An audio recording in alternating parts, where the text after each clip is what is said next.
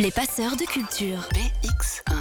9h14, l'heure pour moi d'accueillir Patrick Bockelers dans ce studio. Bonjour Patrick. Bonjour, vous Pour- allez bien? Mais ça va hyper bien. Merci, vous aussi. Alors on commence cette année euh, 2024 avec pourquoi pas un jeu de société pour s'occuper dans cette vague de froid parce qu'on n'a pas tellement envie d'aller dehors. Elle est bien tombée. Elle est bien tombée, tout à fait. Et On va effectivement vous proposer quelques jeux. Alors avant de parler de votre fameux coup de cœur et de ce jeu qui va nous faire voyager dans les hits musicaux de ces dernières décennies, on va euh, se plonger dans un duel. C'est Dracula vs Van Helsing. Alors qu'est-ce que c'est? Ah, ça c'est un bon petit jeu. ça. Une, belle surprise, vraiment une très belle surprise. Je n'en attendais rien du tout. Donc Dracula versus Van Helsing. Le principe est simple. C'est un jeu deux joueurs, comme tu l'as dit. Euh, l'un des protagonistes, donc l'un des joueurs jouera par Dracula, l'autre jouera Van Helsing, un petit village. Bah voilà, Dracula est de retour et euh, le village fait appel au célèbre chasseur de vampires, donc Monsieur le professeur Van Helsing. Alors le jeu se joue très rapidement, c'est une espèce de bataille améliorée, on va dire ça comme ça, avec un peu de contrôle. Donc c'est pas une bataille avec du hasard. Et il y a une petite ville, la ville est composée de cinq quartiers. Chaque quartier a des civils, des civils, donc des villageois, qui sont, il y a quatre villageois dans chaque quartier.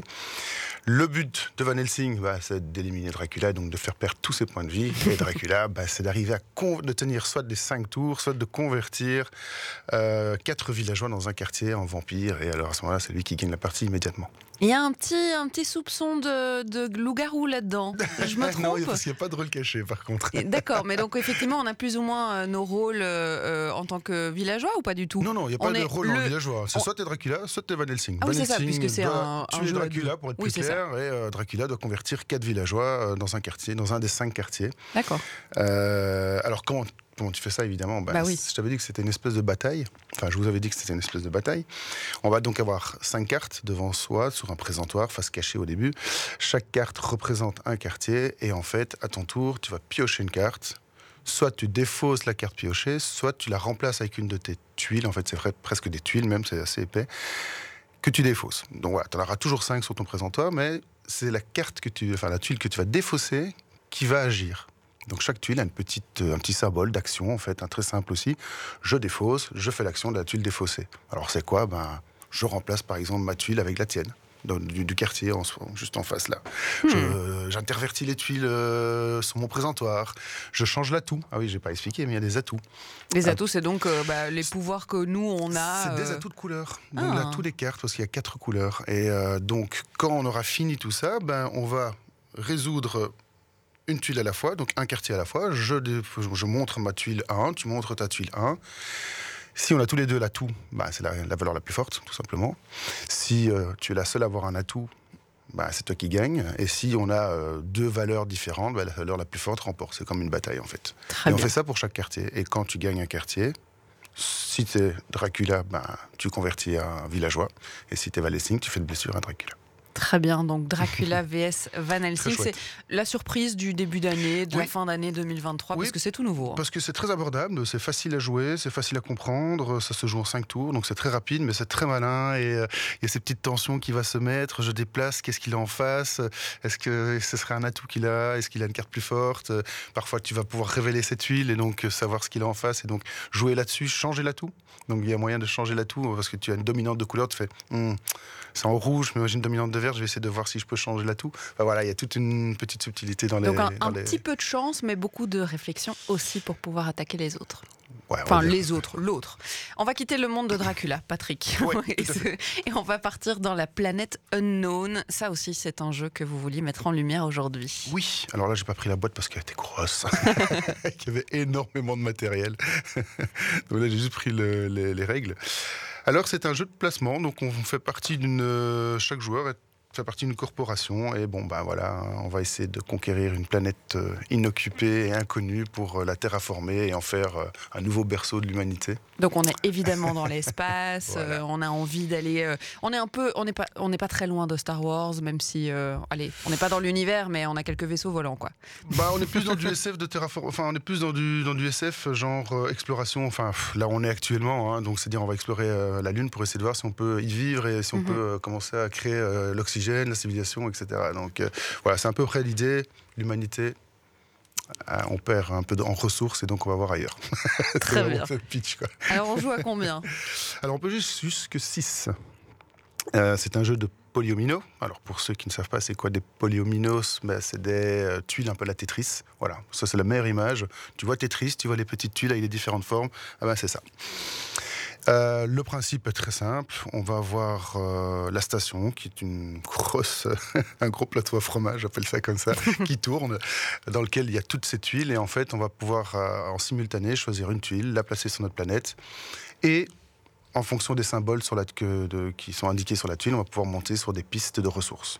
Voilà, les ressources, c'est l'eau, la civilisation, la technologie.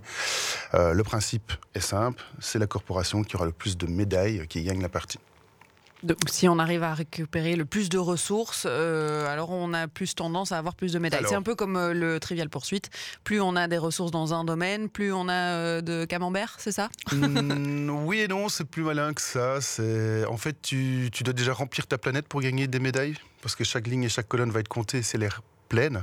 Donc déjà, il faut un placement de, enfin, de tuiles qui est assez euh, intelligente et complète. Euh, les ressources, effectivement, ce sont des pistes qui vont te permettre d'avoir différentes choses, mais aussi des médailles en fonction du niveau dans lequel tu seras, mais qui vont te débloquer aussi des technologies, donc des, des avantages. Et tu peux gagner encore des médailles avec des objectifs, soit personnels, mais surtout commun, parce que tu as des objectifs avec ton voisin de gauche et de droite. Et donc, si tu es majoritaire sur ces, objectifs, je vais y arriver, euh, à ce moment-là, bah, tu gagnes des bonus et des points, des médailles en plus. Donc planète unknown qui nous plonge dans la conquête de nouvelles planètes ou en tout cas la découverte d'une nouvelle planète qui pourrait euh, abriter euh, les humains. Euh, science-fiction donc. On va quitter ce monde-là aussi pour votre coup de cœur, Patrick Buckler. On en parle eh ben, après de la musique puisqu'on parlera mhm. musique. On va écouter Badi avec son titre Enjaillement. C'est un featuring avec Bodhisattva. J'adore ce morceau. Ça arrive dans quelques secondes. Ne bougez pas. les passeurs de culture.